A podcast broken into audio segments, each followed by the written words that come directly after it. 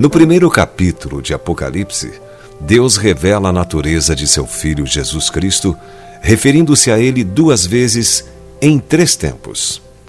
Graça e paz a vós outros da parte daquele que é, que era e que há de vir. E eu sou o Alfa e Ômega, diz o Senhor Deus, aquele que é, que era e que há de vir, o Todo-Poderoso. Essas palavras são incomuns, pois dizem que há de vir, quando teríamos dito e que há de ser, preservando o mesmo verbo ser. Deus usa esse verbo duas vezes em que é, que era, mas depois muda para um verbo diferente, vir. Qualquer um pode achar isso incomum. Qual será a razão dessa colocação peculiar? A razão é que Deus é incomum. Ele confunde a gramática e a sintase, e às vezes regras de linguagem têm de ser colocadas de lado quando falamos dele. O próprio Cristo era um mistério.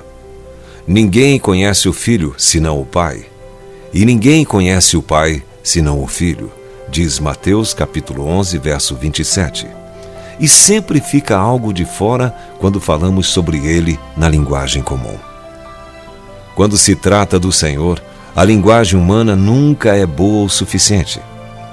Os primeiros cristãos tiveram de dar novos significados para muitas palavras e até mesmo criar novas palavras, porque Jesus fez coisas novas e também foi um novo tipo de pessoa.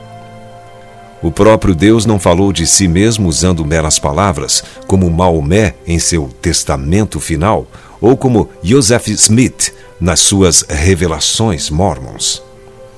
Deus simplesmente apresentou-se através de suas ações, e, para descrevê-lo, muitas vezes é necessário um vocabulário mais extenso. É como a música dos anjos que precisa de uma nova escala de notas. Quando falamos de Deus, podem nos faltar as palavras e nos sentirmos como a rainha de Sabá quando conheceu a corte de Salomão. Eis que não me contaram a metade, disse ela. Deus nunca se baseou em meras palavras para inspirar nossa fé nele. O Senhor veio para nos mostrar quem e o que Ele é. E o Verbo se fez carne e habitou entre nós, cheio de graça e de verdade e vimos a sua glória. Não é um privilégio maravilhoso poder dizer: Meu Deus veio habitar comigo?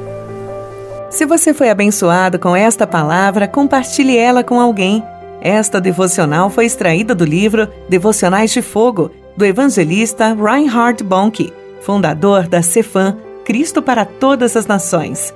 Para conhecer mais sobre a Cefam e seus inúmeros projetos evangelísticos no Brasil e no mundo, basta acessar cfan.org.br ou baixar o aplicativo Cefam Brasil nas plataformas Google Play e Apple Store.